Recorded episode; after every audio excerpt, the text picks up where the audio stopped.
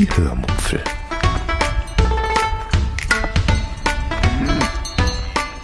Aus dem Tagebuch einer Allgäuerin.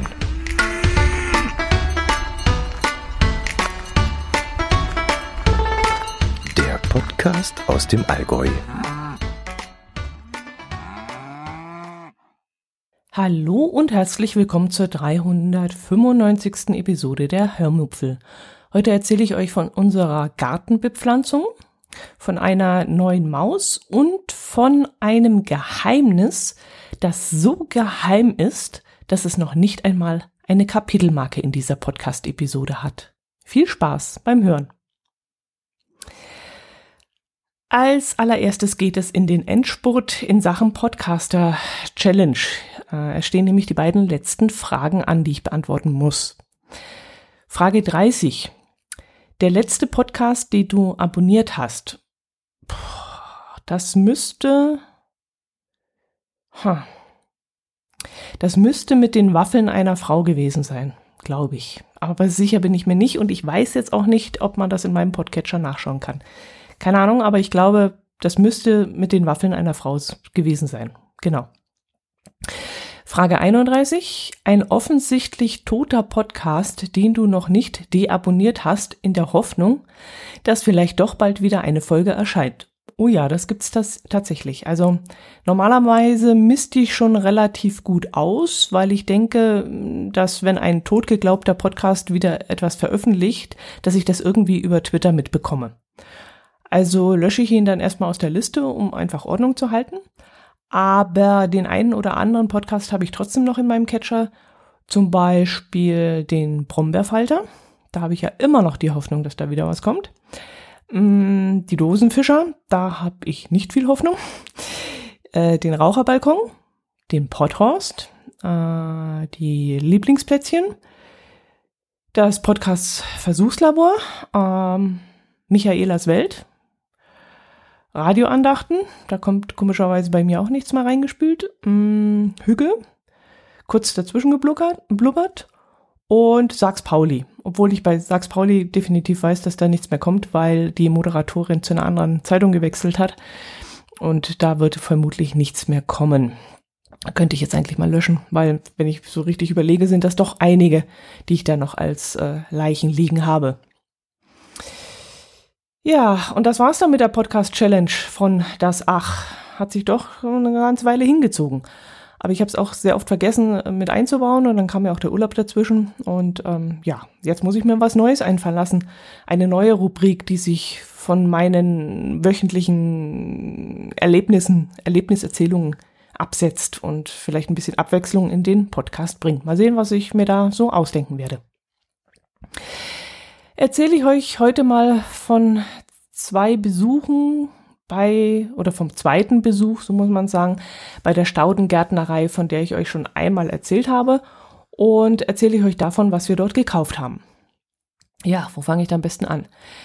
Äh, auf der Arbeit hatte ich inzwischen schon wieder so viel zu tun, dass ich ein paar Stunden auf mein Zeitkonto raufgearbeitet hatte und so hatte ich dann die Möglichkeit, an einem Mittwochnachmittag mittags Schluss zu machen um mit meinem Herz allerliebsten nach Illertissen zu fahren. Dort in der Nähe, das habe ich euch ja bereits erzählt, befindet sich besagte Staudengärtnerei, bei der wir letztes Mal so gut beraten worden waren und die so eine riesige Auswahl an Pflanzen hat.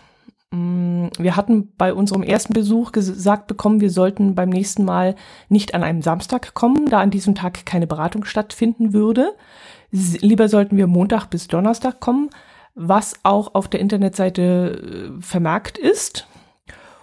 Und das ist natürlich für uns Berufstätige ein bisschen schwierig, äh, zumal wir ja noch eine einstündige Anfahrt haben, beziehungsweise mit Stau sogar noch mehr. Gut, so nahmen wir uns, wie gesagt, einen halben Tag frei und fuhren dann an einem Mittwoch dorthin. Mm, dort fragten wir dann eine Gärtnerin, ob sie uns helfen könne, worauf sie dann meinte, ja, eigentlich nicht, da brauchen sie einen Termin. Aha, super. Das hatte man uns natürlich nicht gesagt. Aber die Dame sagte dann auch, ähm, was wir denn wissen möchten. Sie hätte kurz Zeit. Und dann hat sie uns doch tatsächlich so kompetent und so ausführlich und doch so lange beraten, dass wir dann schließlich nach ungefähr zwei Stunden fertig beraten, ausgesucht, zusammengestellt und bezahlt hatten. Also die Dame hat sich vielleicht so eine Stunde mindestens, wenn nicht sogar anderthalb Stunden für uns Zeit genommen, trotzdem sie gesagt hatte, dass das eigentlich nicht möglich wäre. Ja, ähm, 78 Pflanzen haben wir mitgenommen und äh, 265 Euro haben wir dafür bezahlt. Sie hat uns für unsere äh, circa sieben Meter langes Hochbeet Pflanzen in drei verschiedene Wuchshöhen, Hoch-, Mittel- und Bodendecker zusammengestellt und auch drei verschiedene Jahreszeiten beachtet. Also Frühsommer, Hochsommer und Herbst. Und so sollte jetzt in jeder Zeit und in jeder Wuchshöhe irgendetwas blühen zukünftig. Sie hat mir äh, mit uns zusammen zum Beispiel einige Gräser äh, rausgesucht, von denen wir uns dann für drei entschieden haben, die das Beet dann an den Ecken so ein bisschen einrahmen werden und auch zu super zu einem, äh, also zu meinem Leuchtturm passen, der auf der Terrasse steht. Also das wird fantastisch aussehen, wenn da der Leuchtturm steht und links und rechts vor dem Leuchtturm solche Gräser, die so ein bisschen wie ja Me Meeresküste aussehen. Hm, dann hat sie uns noch Taglilien vorgeschlagen, die so circa 30 bis 40 Zentimeter hoch werden und von April bis Oktober in einem herrlichen Tiefgelb blühen werden. Ebenso gelb sind dann die Märchenaugen, die von Mai bis September blühen sollen und so circa 60 bis 70 Zentimeter hoch wachsen. Diese gelben Pflanzen haben wir dann ein wenig äh, auf dem Beet verteilt und dazwischen kamen dann einige Stauden des hohen Fettblattes in der Farbe rotbraun und die hohen Flammblumen in, die, in den Farben Schiefergraublau. Und da ich es kunterbunt wollte und nicht in irgendeinem Ton in Ton, Sie hatte uns also auch noch so empfohlen, lila und rosa oder blau und weiß und so, sondern ich wollte es kunterbunt. Ähm, suchte, suchte sie mir dann noch ein blutrote Fingerkraut heraus, das ca. 40 bis 50 Zentimeter hoch wächst. Und natürlich noch den Steppensalbei, der darf natürlich auch nicht fehlen, der in einem tiefen äh, Violett äh, blüht. Und der ist genauso wie alle anderen Pflanzen ein sehr wichtiger Insektenfreund. Und das war mir ja besonders wichtig, dass wir da etwas für die Insekten tun. Ähm, er soll so, sozusagen als Ausgleichsfläche für diesen Mäh, für diese Mähroboterwiese gelten. Also wir werden ja einen Mähroboter anschaffen und der wird das Gras kurz halten. Und äh, da wir dann eben für die Insekten nichts tun, wenn da nichts blüht, also Klee blüht ja bei uns sowieso nicht, aber äh, ja, als Ausgleichsfläche haben wir dann eben gesagt, äh, da kommt meine Bienchenblumenwiese vorne an die Straße und in das zweite Beet werden wir auch noch einiges für die Insekten pflanzen. Apropos Bienchenblümchenwiese. Das ist ja ein ein Meter breites und circa elf Meter langes Beet vorne am Grundstück.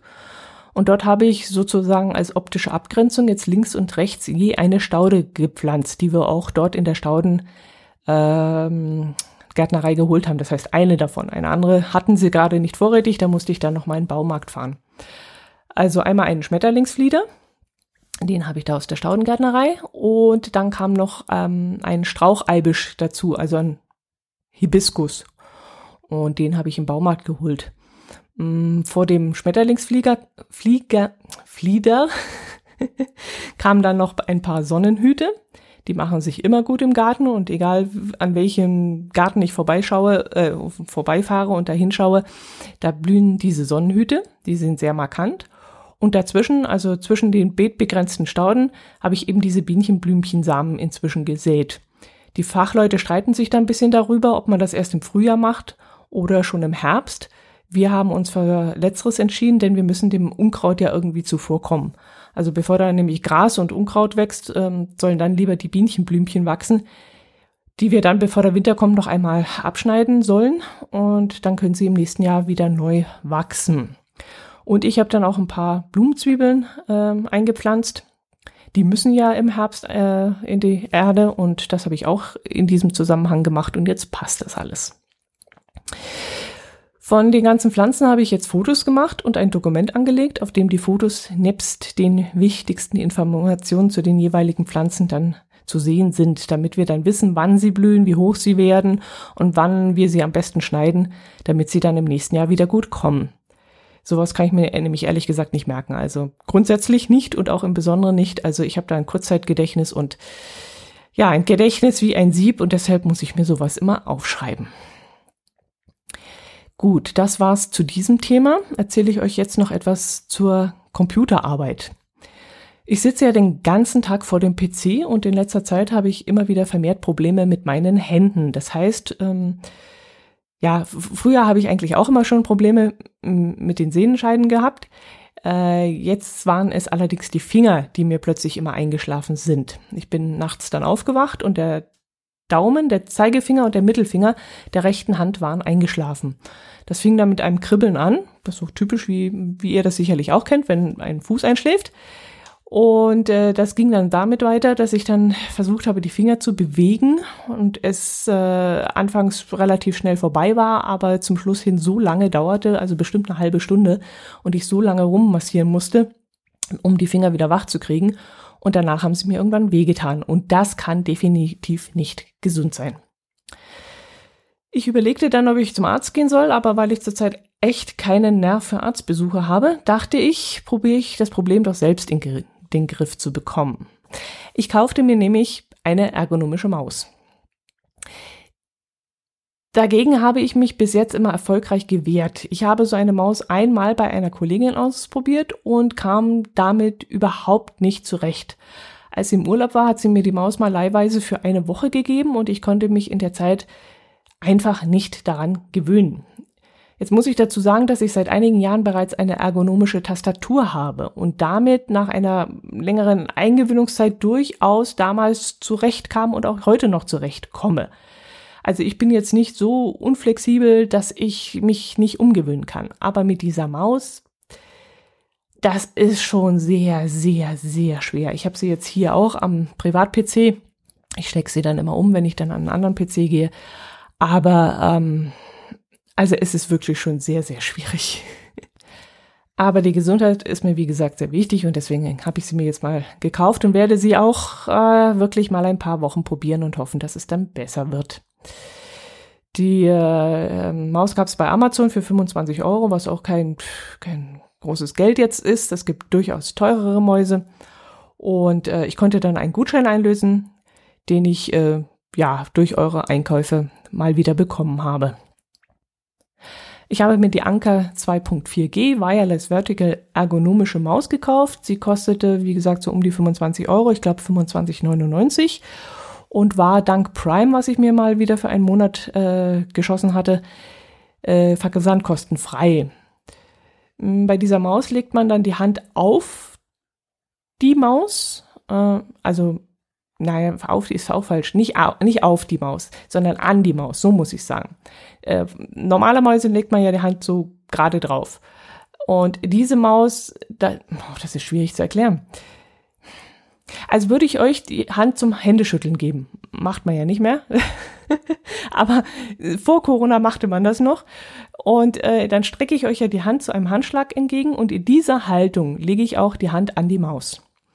Ich habe die Maus wie gesagt, jetzt ein paar Tage in Gebrauch. Ich kann noch nicht allzu viel sagen, außer dass ich mich schlecht dran gewöhne.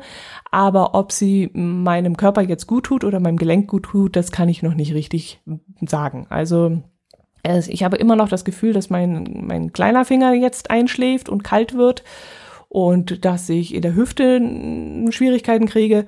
Aber ich muss mal das alles aufeinander abstimmen, denn die Hand muss sich auch erstmal dran gewöhnen, dass sie jetzt ganz anders an der Maus anliegt. Und ich muss dann natürlich auch dementsprechend Stuhl und Tisch und alles aufeinander abstimmen. Und das wird sich schon noch eine Weile hinziehen, denke ich. Ja, so eine Umstellung ist schon schwierig, aber ich bin gewillt durchzuhalten und werde euch dann in ein paar Wochen berichten, ob ich es geschafft habe und ob es mit meinen Fingern besser geworden ist. Gut, äh, dann komme ich jetzt zu einem Thema, was schwierig sein wird zu erzählen. Ja, wo fange ich an? Das geheime Geheimnis. Ähm, erinnert ihr euch noch an das Leben vor Corona? Also bei mir ist das so, dass ich natürlich ein Leben vor Corona, hatte und daran erinnere ich mich auch.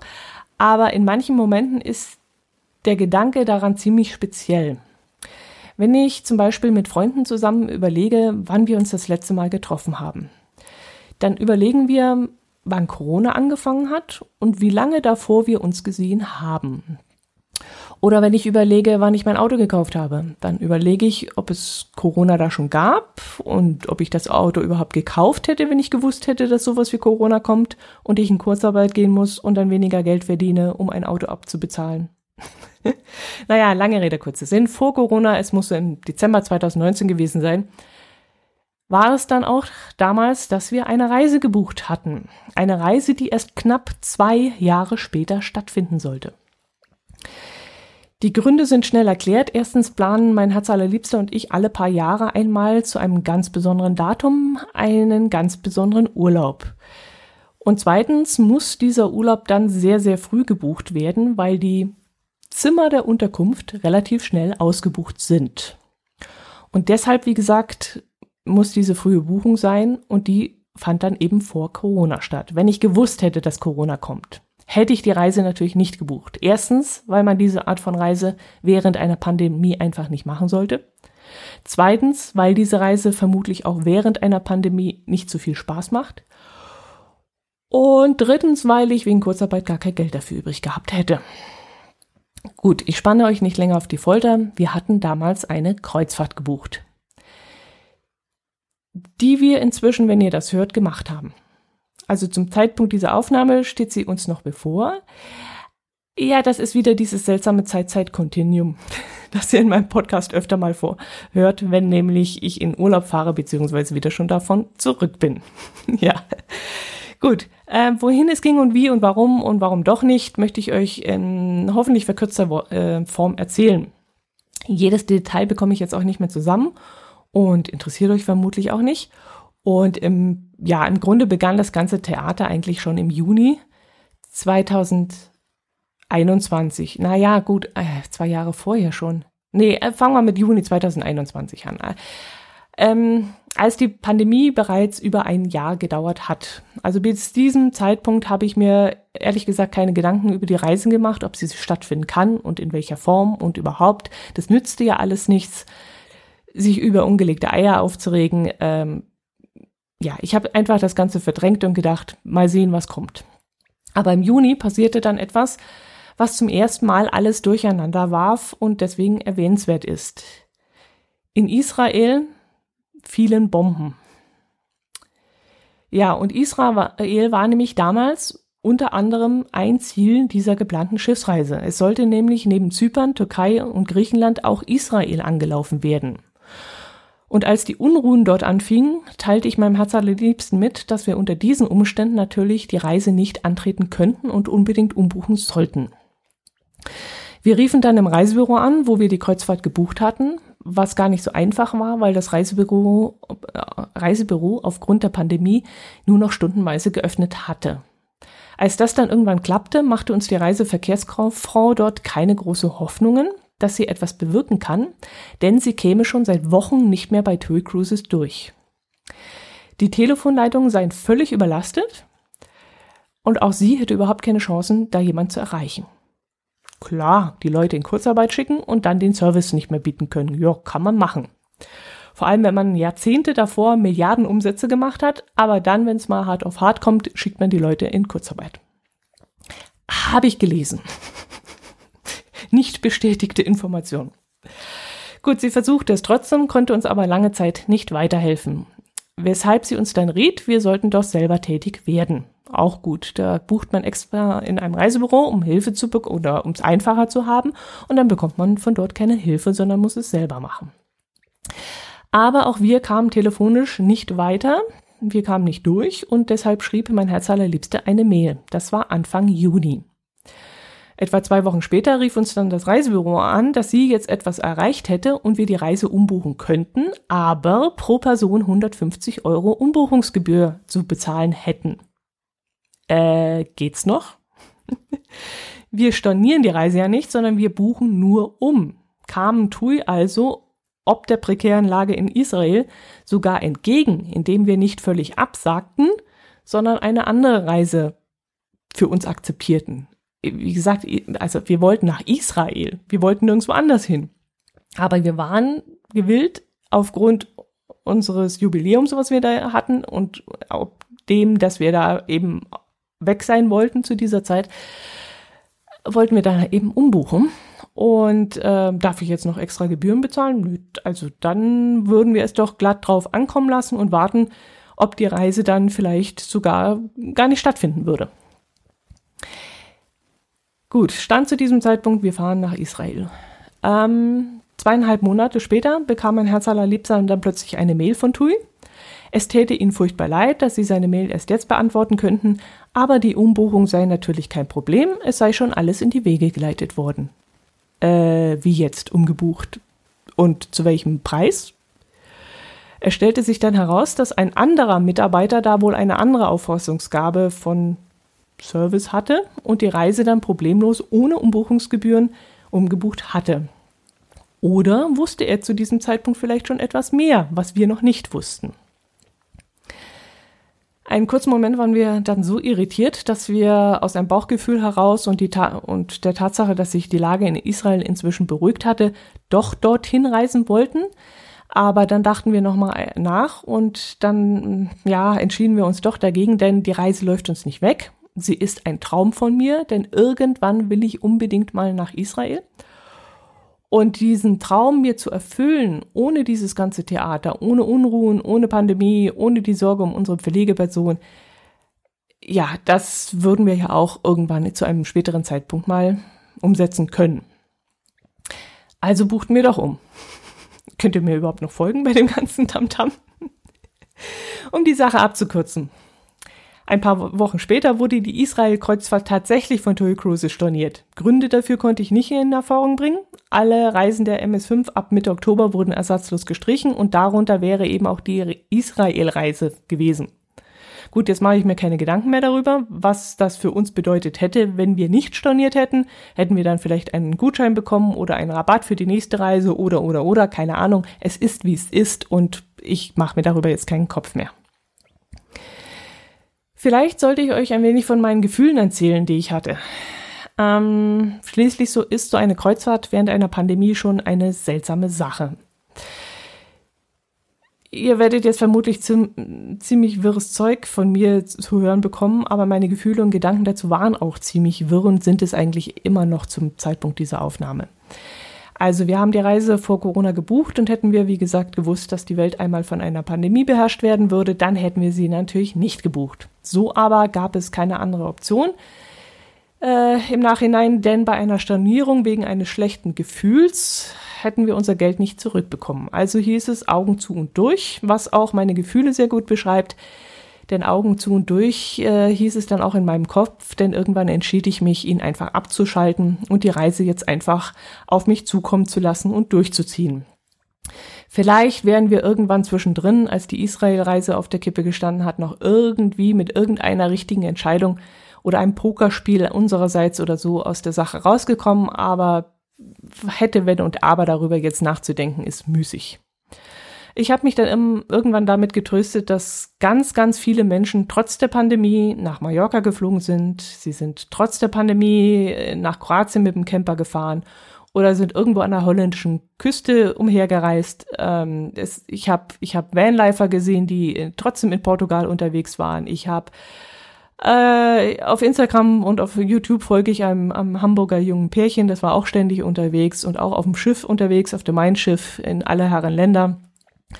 Und ja, irgendwie gab es doch verdammt viele Menschen, die ihr Leben trotzdem weitergeführt hatten, als gäbe es keine Pandemie. Okay, sie mussten vielleicht Tests machen und in Quarantäne hintergehen und Mundschutz tragen, aber sie reisten trotzdem. Also wieso sollte ich das nicht auch unter den gleichen Voraussetzungen tun? Ich war geimpft, übrigens ein weiteres Argument, das ich da immerhin immer wieder bemühe, und ich würde ebenfalls auf bestmöglichen Abstand und Hygiene achten. Wohl fühlte ich mich dabei aber wirklich trotzdem nicht. Ihr müsst bedenken, ich habe jetzt eineinhalb Jahre sämtliche nahe Kontakte zu unseren Freunden, zu Bekannten und Nachbarn abgebrochen. Seit einem Jahr bin ich im Homeoffice und gehe so selten wie möglich zu Lebensmitteleinkäufen. Kleidereinkäufe habe ich in der Zeit notgedrungen einmal gemacht, weil mir ein paar Hosen kaputt gegangen waren und ich dringend welche brauchte. Beim Friseur war ich in den letzten anderthalb Jahren gerade mal zweimal und in Restaurants sind wir nur eingekehrt, wenn wir draußen sitzen konnten. Ich war also sehr, sehr, sehr lange sehr, sehr vorsichtig und zurückhaltend gewesen. Und Das hat auch in gewisser Weise was mit mir gemacht. Ich war inzwischen extrem verunsichert. Und jetzt also das, wir fliegen mit 300 Personen in einem engen Flugzeug in den Süden, steigen dort auf ein Schiff mit 2500 Passagieren und 1000 Mann Besatzung und lassen uns auf Landausflügen in Busse pferchen. Also das war dann wirklich eine riesige Umstellung für mich, das in meinen Kopf wieder reinzubringen. Und da war mir wirklich nicht wohl bei dem Gedanken. Aber irgendwann dachte ich mir, es muss doch auch irgendwann wieder ein Weg zurück ins Leben gehen. Und der Zeitpunkt war dann einfach da. Und ich habe gesagt, so, der Punkt, der Zeitpunkt ist jetzt. Um mich herum gehen die Leute wieder in Diskus, um mich herum, ja, werden wieder Veranstaltungen, Fußballstadien werden wieder gefüllt. Ja gut, die wurden ja sowieso gefüllt. Äh, andere Länder sagen, sie, sie schaffen den Mundschutz ab und, und, und, und, und. Und äh, ich sitze noch hier in meinem Kabuff, krieg von der Außenwelt nicht mehr viel mit und traue mich nicht mehr auf eine Reise zu gehen. Ja, ich habe euch jetzt natürlich nicht alles erzählt, aber es war schon länglich, deswegen hm, will ich darauf nicht weiter eingehen. Wir hatten jetzt natürlich noch unsere pflegebedürftige Angehörige, um die man sich kümmern muss. Das war jetzt auch nicht ganz einfach für mich, aber äh, darüber möchte ich jetzt eigentlich gar nicht reden, sondern äh, ja, erzähle ich von der Reise. Vier Wochen vor der Abreise begannen dann meine Gedanken, sich dann endlich mit der Reise an sich auseinanderzusetzen. Mm, wir setzten uns dann an den PC und fingen an, Informationen einzuholen. Von Seiten TUIs kam dahingegen zu diesem Zeitpunkt noch nicht allzu viel. Äh, wir waren uns durchaus bewusst, dass die uns auch noch gar nicht viel sagen konnten, weil sich ja ständig etwas ändern kann. Aber wir wollten nicht ganz so blauäugig in die Sache reinlaufen und informierten uns dann erst einmal, was denn zum aktuellen Zeitpunkt zu beachten ist und wo wir was herbekommen, wie zum Beispiel Antigentests und äh, Einreiseformulare und so ein Zeug. Wir stellten uns dann einen Plan auf, äh, was zu erledigen war. Also vier Wochen vorher Parkplatz am Flugplatz reservieren, weil wir mit einem mit unserem eigenen Auto hinfahren würden Check erledigt. Äh, Sitzplatz im Flugzeug reservieren, denn Spanien verlangte in einem Formular die Angabe eines Sitzplatzes im Flugzeug. Warum auch immer, keine Ahnung. Check erledigt. Digitalen Impfausweis auf alle Smartphones spielen, sodass jeder von uns den jeweiligen anderen Impfnachweis auch dabei hat, falls ein Smartphone verloren geht oder keinen Strom hat. Check erledigt. Landausflüge auskundschaften, damit man sie, sobald sie offiziell angeboten bzw. freigeschaltet werden, sofort buchen kann. Check erledigt. Äh, drei Wochen vorher. Online-Check-In auf dem Sch äh, Schiff machen. Check erledigt. Zwei Wochen vorher Landausflüge buchen, denn die wurden zwei Wochen vorher freigeschaltet. Auch erledigt. Mm, zu den Landausflügen werde ich euch dann während der Reise ein bisschen was erzählen eine Woche vorher QR-Code für das spanische Einreiseformular beantragen. Check erledigt.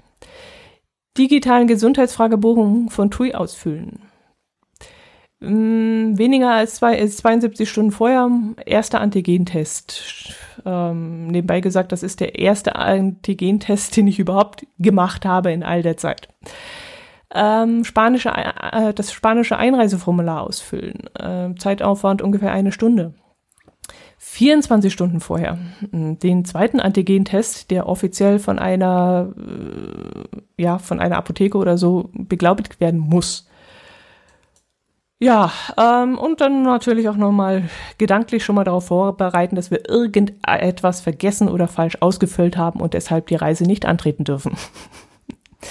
ja, es gab, wie gesagt, viel zu beachten und äh, wie das weitergeht und ob wir die Reise antreten konnten oder, ob, oder nicht, das erfahrt ihr dann in der nächsten Episode. Gut, das war das. Dann hoffe ich, euch in irgendeiner Weise ein bisschen unterhalten zu haben, euch ein bisschen neugierig gemacht zu haben auf die nächste Episode. Äh, zum Zeitpunkt dieser Aufnahme sind wir noch zu Hause. Wir haben, wie gesagt, die, ähm, die Landausflüge schon gebucht und schon diverse Formulare ausgefüllt und äh, die Reise steht noch bevor,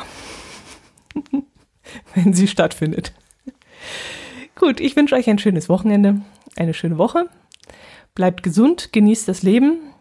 Ich hoffe, ihr habt es nicht so schwer wie ich, dort wieder hineinzufinden und seid schon wieder drin. Und äh, ja, dann sehen wir uns, äh, hören wir uns hoffentlich gesund nächste Woche wieder. Macht es gut. Servus.